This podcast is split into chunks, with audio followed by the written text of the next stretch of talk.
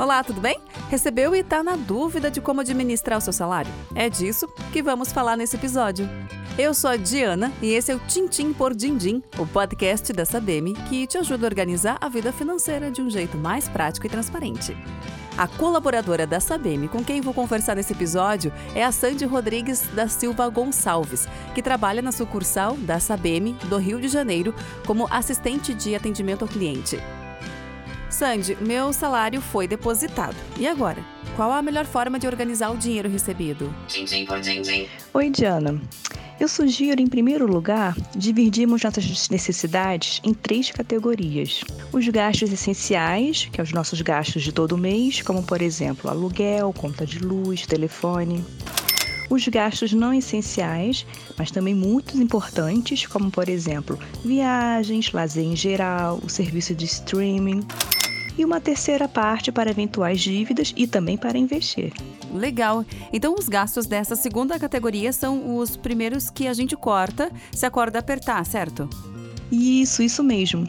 São aqueles desejos pessoais que vamos realizar se o dinheiro permitir. Por exemplo, todo mundo adora viajar, mas se não der com o salário do mês, segura um pouquinho e vai em outro. É diferente do aluguel, por exemplo, ou da conta de luz, que fazem parte da nossa subsistência básica. E não temos como descartar nem eventualmente. Certo, agora tem uma conta matemática aí, né? Percentuais diferentes para cada categoria. Sim, exatamente.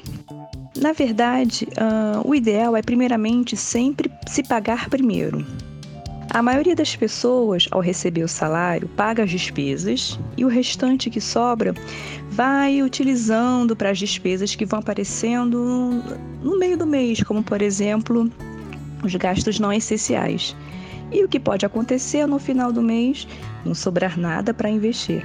A ideia é separar metade do salário para os gastos essenciais e a outra metade para as demais categorias, por exemplo.